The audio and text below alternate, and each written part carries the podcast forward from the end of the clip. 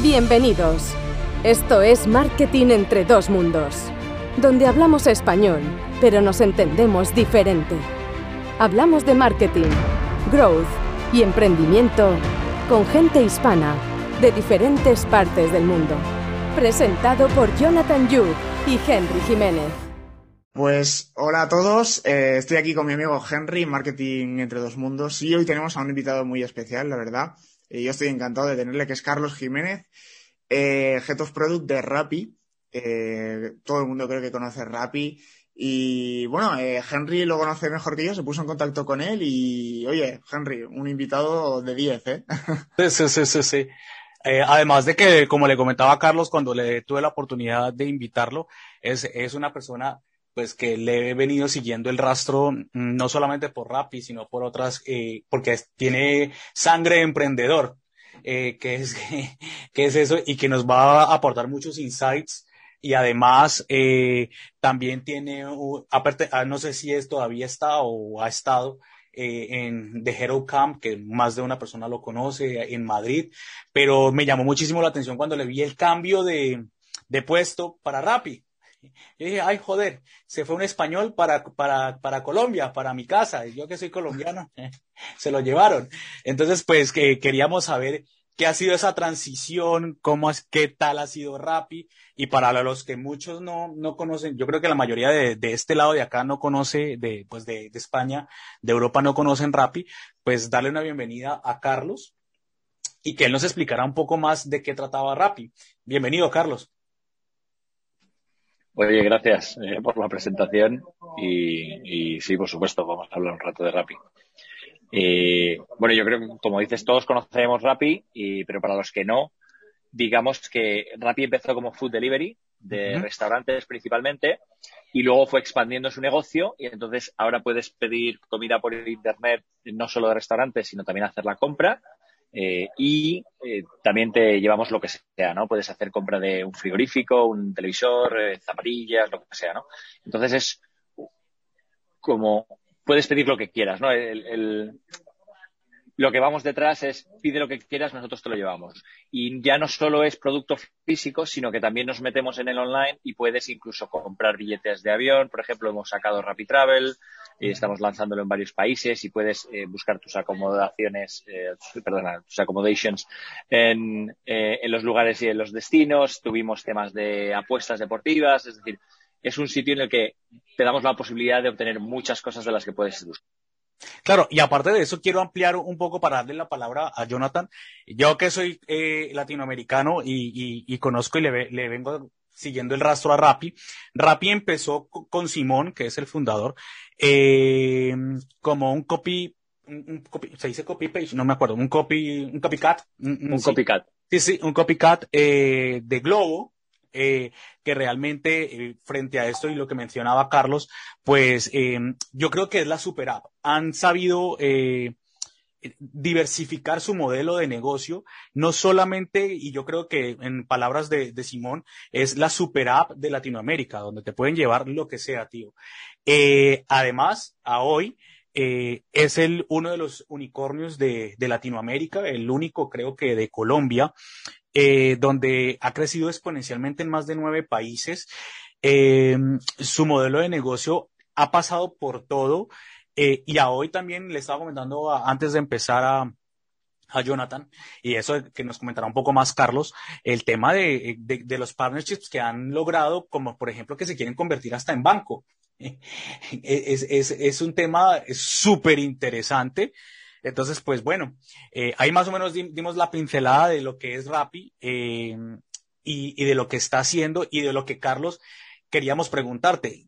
¿Cuál es tu función? ¿Por qué decidiste irte para, para, para Rappi? Eh, ¿Qué estabas haciendo aquí?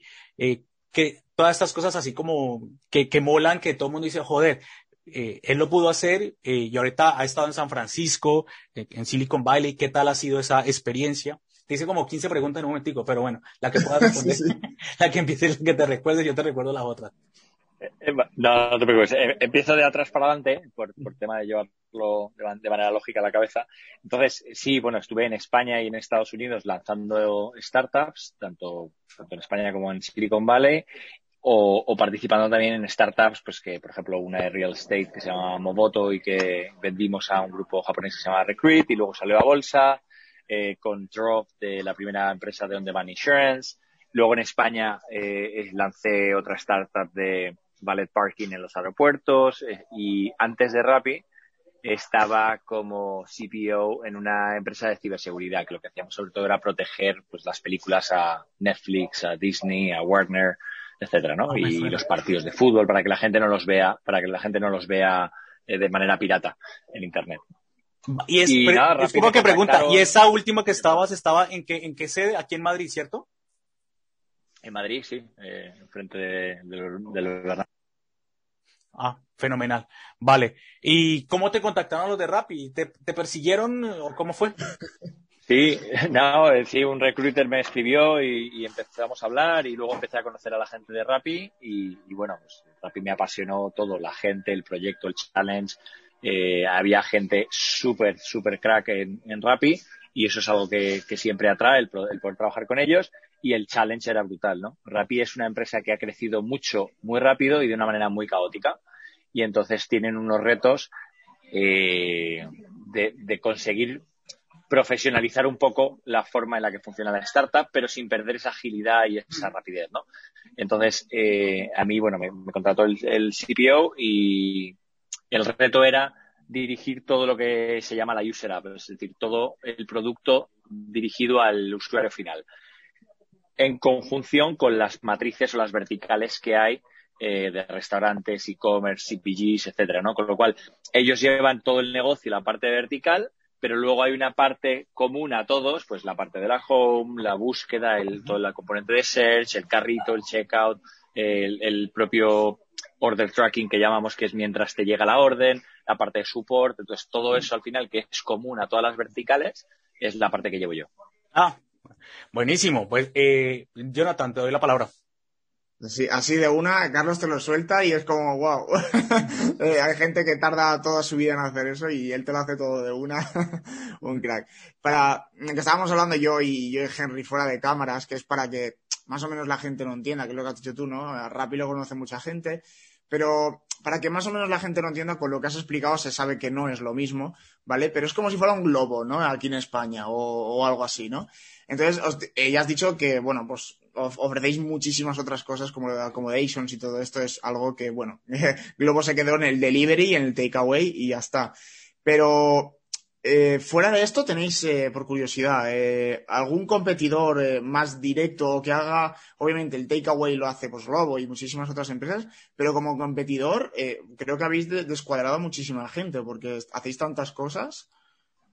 Sí, yo creo que lo decía antes Henry, ¿no? Como Super App tenemos pocos competidores. Es decir, al final nosotros, una de las palancas que tenemos, yo creo, es que ofrecemos todo, ¿no? Y es, y es el, el place to go eh, para conseguir cualquiera de esas cosas, ¿no? Pero sí que tenemos competidores muy fuertes en muchas de las áreas, ¿no? Nosotros competimos muy fuertemente con Globo. Globo es una empresa cojonuda, pero ahora acaba de salir recientemente de toda Latinoamérica, con lo cual nos quedamos como, como el único provider de lo que sea, ¿no? Eso, eso innovador que sacó Globo y que nosotros llamamos antojo o favor. y somos los únicos de la región de Latinoamérica que somos capaces de llevarte lo que tú quieras, ¿no? Con la salida de Globo. Pero tenemos competidores como Uber Eats, tenemos competidores eh, como, como iFood en Brasil, que es un competidor enorme, tenemos pedidos ya, tenemos mucho, vamos.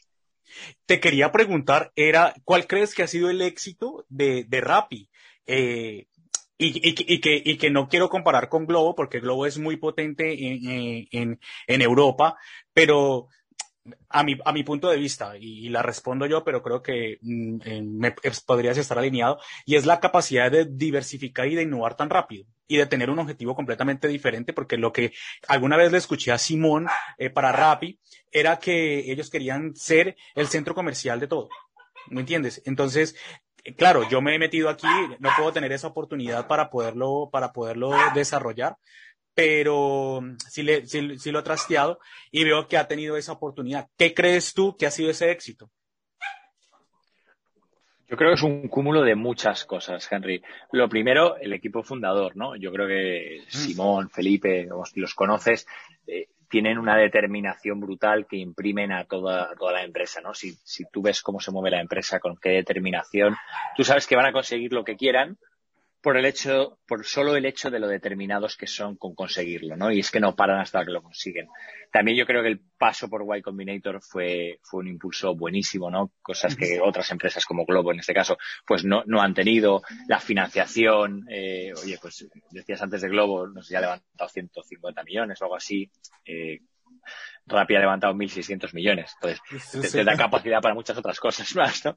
Pero sí, también el, el ser, ser muy rápidos a la hora de ver eh, en qué otras cosas te puedes apalancar, ¿no? Y el ver que estás convirtiendo un ecosistema de, oye, rapitenderos que hacen un delivery de algo y partners que son los restaurantes, dices, oye, si meto aquí las tiendas, puedo utilizar la misma flota de delivery eh, con muy poco, ¿no? Y los clientes cuando vienen a comprar una hamburguesa también vienen a comprar eh, la comida para mañana. Entonces, ¿por qué no hacerlo, no? Eh, y luego a eso coges y dices, ya que vienen aquí, ¿por qué no les vendo también un frigorífico? ¿O por qué no les ofrezco un viaje? Es decir, al final vas apalancando un negocio encima de otro y, bueno, haces una, una palanca de crecimiento brutal, ¿no? Claro, que, que les ha permitido crecer de una forma exponencial y cuando comparamos, pero eh, para darle ya, esta, esta, esta, pregunta me parece súper importante antes de que se me vaya. ¿Crees tú importante pertenecer a una aceleradora como Y Combinator? ¿Y por qué crees que eh, el, el, sistema español eh, en emprendimiento no es muy dado a ese tipo de aceleradoras? De hecho, si me corriges, creo que no hay ninguna que haya estado en Y Combinator hasta ahora. O si la hay, pues no la conozco. Y si la conoces, me la dirías. Startups. Sí. Sí, sí, sí, ha, habido varias. Eh... Ah, bueno, sí, no. Eh, conozco alguna de Techstars en realidad, pero. De Techstars sí, la conozco, pero que creo que está entre el top ten, pero de White Combinero. ¿Pero crees que es algo más de cultura o crees que es un tema más de, eh, de falta de conocimiento? No, no sé, yo creo que es un poco de todo, ¿no? El ecosistema de, de emprendedores en España es algo que, que está pegando el boom ahora o los últimos cinco años. Eh, es un tema que tenemos, tenemos oferta en casa. Eh, yo lo comparo mucho con, con las películas, y perdón por la tangente que me voy a salir, pero las películas, ¿no? En España muchas veces te encuentras a mucha gente que no habla bien inglés, pero porque tenemos un sistema de doblaje muy fuerte. Entonces, mm. todas las películas las vemos en español y los actores de doblaje son muy buenos. En, otros sitios, en cualquier sitio vas y alguien sabe hablar inglés. ¿Por qué? Porque las películas se ven en, versión original, ¿no? Pues esto es lo mismo. Nosotros tenemos muchas aceleradoras en España, demasiadas probablemente, pero tenemos muchas muy buenas. Y eso hace que el, que el emprendedor español, que se vive mucho mejor en, España, en casa, en tu entorno, no tenga que salir a buscárselo, ¿no? Cuando en otros países probablemente, en Colombia, eh, no existen aceleradoras potentes y digas, oye, me voy a a una como Y Combinator, ¿no? Entonces yo creo que, tiene base en eso también. ¿eh? Jonathan. Hmm. Sí, sí, no, es lo que dice Carlos es muy importante y súper de acuerdo que, por ejemplo, si, si no tienes en tu propia casa o hay mejores fuera, pues te, tienes que ver obligado al final a, ir ahí a buscarlo, ¿no?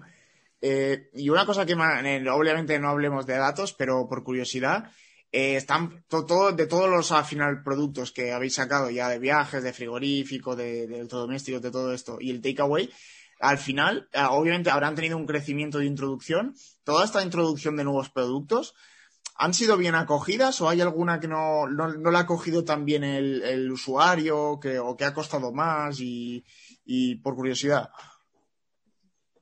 Sí, eh, a ver, obviamente el rey es el food delivery de restaurantes, ¿no? Mm. Eh, ese es el rey y es por lo que todo el mundo conoce de Rappi y además es eh, donde la gente eh, más recurre, ¿no? Al final tú pides comida probablemente varios días en semana para comer una hamburguesa, una pizza, un, plato de lo que sea de tu restaurante favorito y la compra la haces de una manera menos frecuente, ¿no? Y, hay, y luego también tienes el, caveat de que eh, los productos frescos muchas veces todavía no se ha roto la barrera de la confianza de pedirlos a, una app ¿no? de delivery. Entonces mucha gente es reticente de pedir los productos frescos, eh, pues la carne picada, la lechuga, el tomate, las verduras, etcétera, ¿no? Y entonces prefieren ir ellos a, realizar la compra y ya hacen el resto de la compra. Eh, pero aún así, vamos, el crecimiento que hemos tenido en lo que llamamos CPGs es brutal eh, en farmacia, en licores, eh, en express, que es traerte la compra en, menos de, de 30 minutos.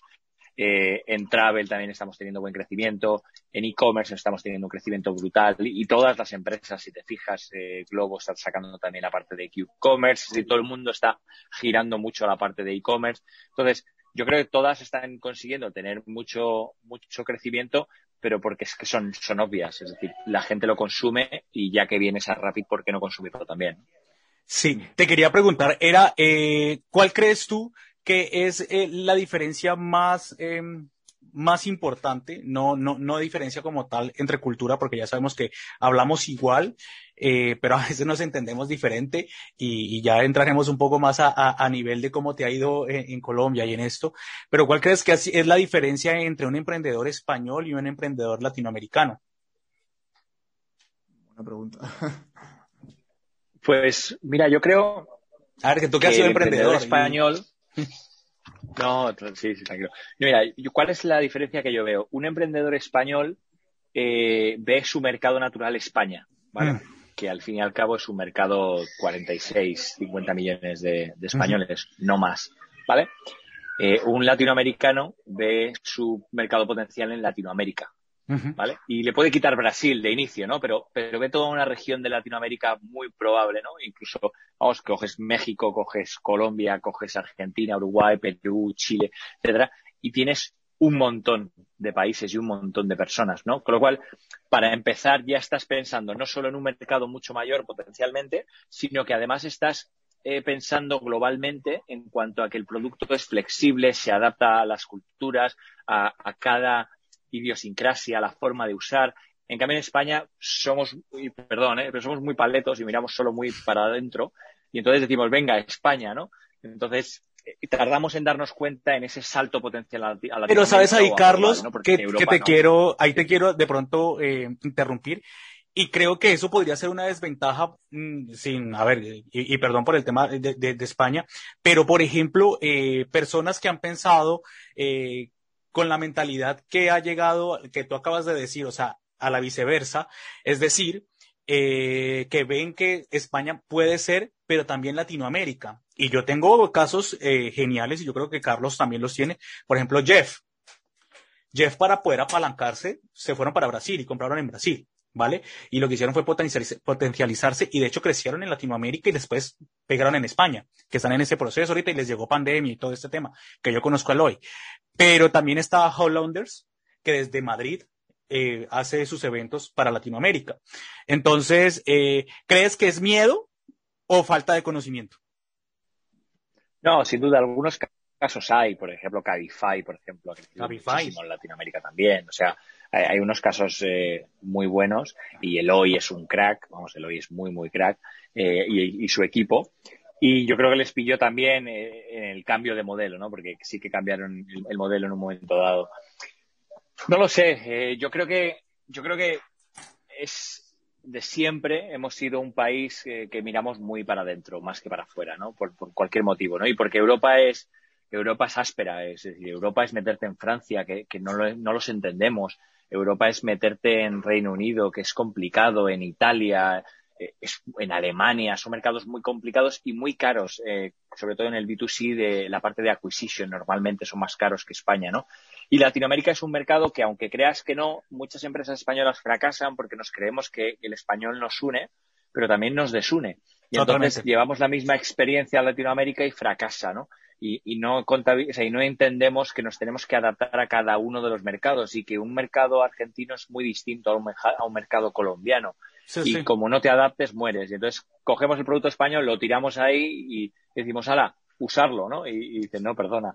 ¿no? Y, no, no. y, hay competidores locales muy fuertes. Y luego en Latinoamérica hay mucho acceso a financiación también.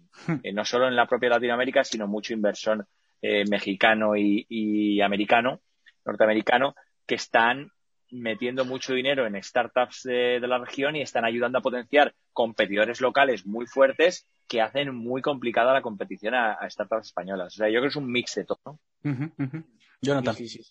Y, ahora, ya, ahora que hemos sacado este tema, yo, pues, una cosa que ya que Carlos tiene una gran experiencia en startups y, como CEO y, fundador, eh, por ejemplo, tú a la hora de, o de participar en una startup o a la hora de crearla, eh, sea en Latinoamérica o donde sea, obviamente, depende del capital que tengas, ¿no? Pero supongamos que tienes un capital bien para montarlo. Eh, ¿Consideras que con bootstrapping se podría ir bien o, o incluso con el capital necesario estaría bien buscar financiación externa? Esa es una muy buena pregunta. yo, yo, yo tengo, o sea, mi percepción está muy biased porque mi, mi perfil de emprendedor es eh, de financiar la compañía, ¿vale? Eh, y mm. he, tenido muchas charlas con otros emprendedores y demás, pero por, por el mero hecho de las, de, para mí lo que significa una startup, ¿no? Hay, hay negocios y un negocio, puedes montar un negocio perfectamente y puede ser un negocio familiar o un negocio eh, pequeño o puede ser un negocio enorme eh, que lo puedes hacer con Bootstrap e incluso hay startups muy grandes que han, que han llegado con el Bootstrap, ¿no? Pero para mí el propio negocio o la propia definición de startup es crecer muy rápido, con una velocidad enorme, para fracasar muy rápido si es que tienes que fracasar y poder pivotar ese negocio a otro hasta que lo encuentres, ¿no? Que es, que es normalmente lo que pasa al principio. Entonces, para mí, eh, depende mucho de, la inversión, pero también en el momento adecuado. Es decir, al principio pues tienes que pivotar o validar el modelo de negocio, pivotarlo si hace falta y una vez que encuentres ese market fit, pues ahí ya sí que le echas dinero, ¿no? Y para mí la ventaja competitiva que te da eh, el hacer una ronda y meter un, flujo de dinero brutal o, importante es una ventaja competitiva contra cualquier competidor enorme, ¿no? Que te hace que ayuda a eh, poder equivocarte más, a ir más rápido, a poder adquirir más y, en definitiva, yo creo que a llegar a un, a un posible success mucho mejor. Al mismo tiempo también el hecho de tener necesidad te vuelve más creativo, ¿no? Y te hace eh, buscar soluciones más innovadoras para llegar a lo mismo, ¿no? Quería preguntarte, ya a nivel eh, un poco más de, este movimiento que tú has tenido estratégico de, países, ¿qué tal ha sido el trato en, San Francisco, en, Colombia? Eh, yo, yo hablo por ser colombiano y, sé que pues eh, recibimos súper bien a la gente, pero cada uno tiene su misma versión. como extranjero en, en, estas empresas que están tan potentes. ¿Cómo ha sido el recibimiento? ¿Cómo te han tratado? Ahora no puede. A ver, yo, no, yo me imagino que tienes que hablar bien, pero no, pasa nada. No, no, no, que va tranquilo. No, varias cosas. Yo, o sea, yo nunca, yo creo que nunca he tenido problemas eh, en, ningún sitio, ¿no? Siempre, siempre he sido bien recibido. La verdad es que no, gracias a Dios no he tenido eh, momentos complejos como esos, ¿no? Eh, cuando estaba en Estados Unidos, sí que es cierto que se parece una tontería, ¿no? Yo he estudiado la carrera en Estados Unidos y he trabajado en Estados Unidos varios años y hay un gran desconocimiento sobre lo que es Europa, ¿no? O, ah. España incluso. Incluso son anécdotas muchas, ¿no? Como que no saben ni siquiera si estamos muchas veces si estamos en Europa o estamos en Latinoamérica, ¿no? Los españoles. ¿Qué dices? Pero fuera de eso, no, no. Pero fuera de eso, eh, en Estados Unidos sí que me he encontrado eh, cierta, a veces cierta fricción con, con el rechazo a, oye, lo top es lo americano, ¿no? Eso es. Pero vamos, yo, he sido he sido VP de producto eh, en un par de empresas y no he tenido ningún problema y me han dado toda la autonomía posible, ¿no? Y en Rappi el acogimiento, o sea, la acogida ha sido estupenda. Los colombianos, como dices tú, vamos, sois increíblemente acogedores y, y todo ha sido muy welcoming y luego Rappi es una, es una startup eh, multicultural, multirracial, internacional. Es decir, yo hablo todos los días, que en mi equipo tengo eh, argentinos, americanos, mexicanos, colombianos, brasileros, españoles, alemanes, de Holanda. Es decir, tengo una mezcla de todo el mundo y, lo hace muy fácil, ¿no? Y, y, sí que es cierto que nuestros perfiles o nuestro tipo de compañías ese es el tipo de cultura y de ambiente que te sueles encontrar. Entonces, no lo he visto tanto. Vale. Hablando sobre eso, eh, Carlos, por ejemplo, eh, para darle la, la, la, voz a Jonathan, eh, la adaptación tuya como tal, al cambiarte de, de, de, tu casa de Madrid, sé que estabas con, un proyecto que es Clark, Clark Lens, sé que estabas, pues estabas aquí quieto y decir, joder, pues me cambia la vida.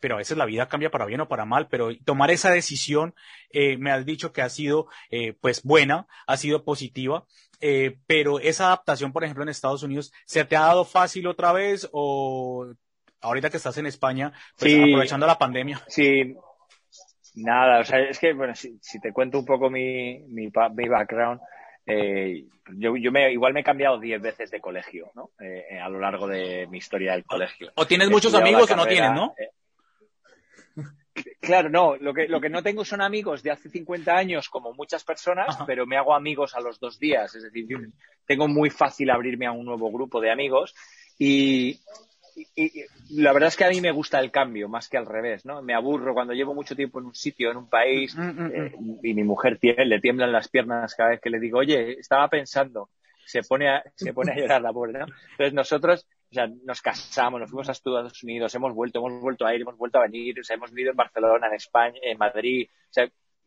estamos muy locos en ese sentido, entonces, cero problema. Ah, bueno, eso, eso está muy bien, Jonathan. Sí, eso un tratamundo es que digo yo que va por ahí, por el mundo. Eh, y nada, ya eh, Henry, no tardaremos que, que Carlos tendrá cosas que hacer, que estamos robándole tiempo. Y una de mis últimas preguntas es, como dices, ¿no? Vayas, vas por ahí, de país en país, de empresa en empresa, y vas, pues, bueno, lo que viene siendo eh, un emprendedor, ¿no? Un no parar, un hacer miles de cosas a la vez, y al final un emprendedor, seas Head of Product o, CMO o CEO o lo que sea, al final haces todo lo que te, todo lo que tienes que hacer más otras cosas, ¿no? Porque haces de todo, al final eso es lo que es un emprendedor.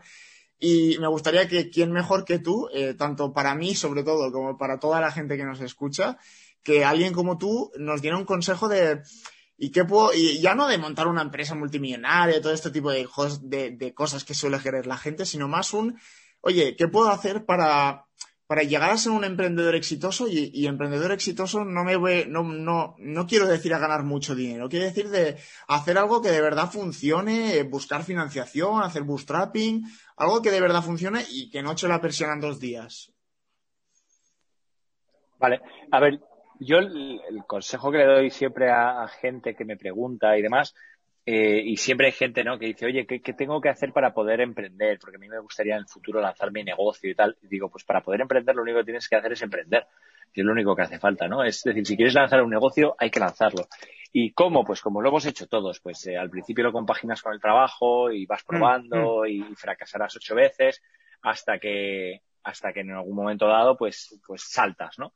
Entonces, es probar, es buscar algo que te apasione, es buscar algo que te guste, buscar algo que te, que te despierte algo dentro y, empezar a probar, ¿no? Hay que estudiar mucho la competencia, el mercado, hay que probar, hay que lanzar anuncios, hay que poner una landing, hay que testear, validar, hablar mucho con usuarios y, de repente vas encontrando como las cosas van encajando y todo va haciendo clic y, irás modificando un poco la propuesta o el de valor o el modelo de negocio que apuntas y luego lo vas cambiando y vas viendo como de repente empiezas a encontrar un grupo de usuarios que les gusta lo que haces, que, les, em, que empiezan a utilizar tu producto y le encuentran un valor, ¿no? Y eso para mí es mágico. Es decir, el pensar que algo que has hecho tú es algo que otra persona recibe con los brazos abiertos y, lo encuentra útil en su día a día o en, o en su mes a mes, es, es bestial, ¿no? Y entonces ves, es luego ilusionar a otras personas, ¿no? Que al final van a ser o tus inversores o tus co-founders o tu equipo, ¿no? Y al final para mí un emprendedor lo que tiene es que ilusionar. Ilusionar primero a un cliente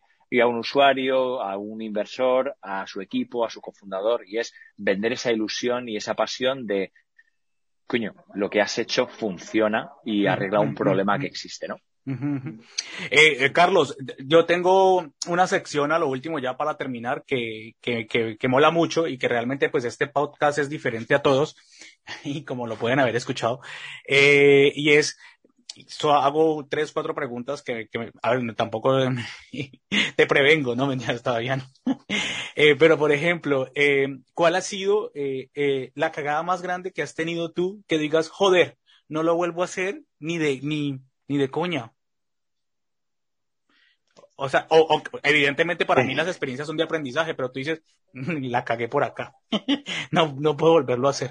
Mira, no, mira, o sea, yo creo, o sea, uno siempre va a intentar no hacerlo, pero no sé cómo, cómo voy a evitarlo, ¿no? Pero la cagué con, con, una, con un empleado en una startup eh, que metí y además fue un empleado muy importante y tuvo stocks y demás y fue, fue una de las figuras importantes de la compañía y fue muy nociva.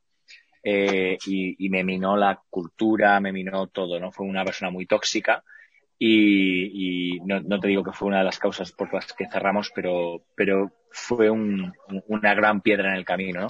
Y tardé mucho en, en equivocarme, o sea, en, rectificarlo. Tardé muchísimo, ¿no? Incluso antes de eso, en, en, una de mis primeras startups, me pasó lo mismo. Elegí un cofundador de manera errónea y tardé pues, un año y nueve meses en actuar, ¿no? Que es mucho, mucho tiempo. Entonces, yo creo que es eso, el, el, el actuar antes. Es decir, si hay alguien que no funciona, no funciona y no va a funcionar. Mm, mm. O sea, eh, y es bastante complicado. Y, y esta, esta pregunta que va muy, muy ligada a, a, esto. ¿Crees que eh, los confundadores tienen que ser amigos? Porque a mí me pasó que yo, yo estuve en una empresa eh, de, de, fundadores y fui fundador y realmente me pasó igual. Una persona súper nociva, pero evidentemente eran amigos y la persona que tuvo que salir fui yo. Pero porque ya me estaba dañando la cabeza.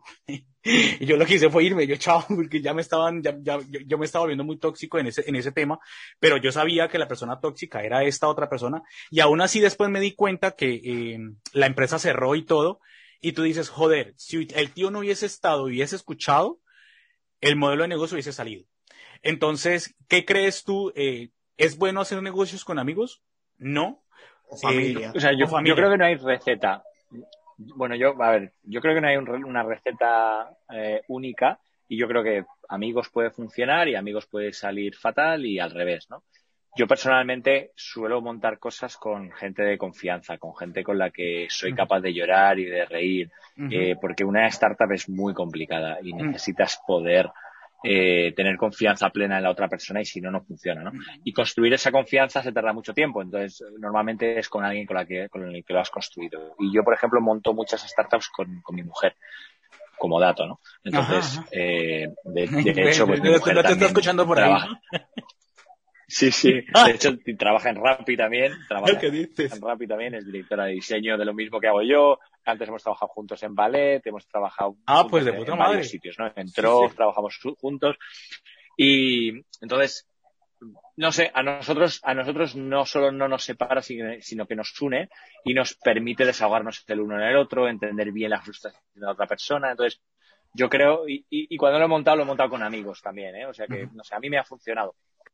Sí, puede funcionar o puede ser un desastre, pero como dice Carlos, yo creo que depende ya más de la persona en general que no, porque siempre, bueno, yo he visto, creo que todos hemos visto el típico gurú, ¿no? Que hay por ahí de no, con familias y con amigos no, porque que sí, que es verdad que habrán fracasado un montón, pero como por ejemplo como tu caso hay otras que han ido muy bien, que sí, al final sí, depende sí. de la persona. Yo creo que la clave es que no montarlo con un amigo porque sea tu amigo, sino si es la persona adecuada Eso es. y además es tu amigo, es una buena receta, ¿no? Pero solo porque sea un amigo, un familiar, sí que, es, sí que es muy peligroso. Pero que no te va a aportar nada realmente, pero porque te va a dar solamente porque es amigo o familiar. Esa, esa era la respuesta. Muy, me parece muy, muy acertada. Y por último, preguntarte, ¿qué no harías tú? O sea, ¿qué no? Ni decir, joder, en, en, en mi puta vida vuelvo a hacer esto. Eh, así te den un millón de euros. Hoy, te digan, te doy un millón de euros, pero tienes que volver a hacer esto. Y tú dices, no, yo no lo hago no, yo no lo hago ni, ni de coña. Que yo tengo no, mi respuesta, no lo, lo, he dicho muchas veces, eh. no vuelvo a montar el negocio, así me 5 millones con, eh, con, con, estos dos socios. No, no. No, no lo sé, porque o sea, un millón da para mucho, hasta para poder equivocarte y rectificarlo. ¿eh? O sea, que en un momento lo montas y vuelves a rectificar y tiras para adelante. O sea, no lo sé. Yo, yo, yo creo que no hay nada que, que no me atrevería a volver a montar o de cómo hacerlo. No sé. No sé. Yo me imagino que debe ser. Eh, que no la, pero puede no, ser, por ejemplo, Carlos, puede ser eso que le dices, no volver a contratar a la persona nociva. Ni por 5 millones de euros. Y, no. no o, sea, o, lo, manda, si o lo mandamos a terapia. Millones, No, si a cambio, a cambio de contratarle me das los 5 millones, lo contrato y al día siguiente lo despido. No, entonces, ah, bueno, eso estuvo mejor. Yo, ya le iba a mandar a terapia. Yo, yo lo mandé a terapia. Yo lo mandé a la terapia para que se fuera y, y trabajara sus errores. Ah, bueno. Pero bueno, Carlos, ya, esa sí la supo hacer, Carlos. Bueno, Carlos, te agradecemos mucho. Sabemos que tienes, estás muy ocupado porque estás trabajando con el tema. Ah, pues no sé con qué horario trabajas. Me imagino que con el de, de Latinoamérica. Sí, con el de Colombia con el de Colombia. Eh, eh, te agradezco muchísimo la oportunidad. Eh, para mí es un crack porque este, este tema y este podcast va dirigido a que podamos inspirar personas que están en cualquier parte del mundo, latinos, hispanos, y que sí se puede trabajar en cualquier parte del mundo, estar en Silicon Valley, estar en compañías como Rappi, que son super app, y que todo es un aprendizaje. Hmm. Te agradecemos muchísimo. Genial. No, genial. Muchísimas gracias a vosotros y oye, un placer eh, compartir con vosotros y, y nada, hasta otra.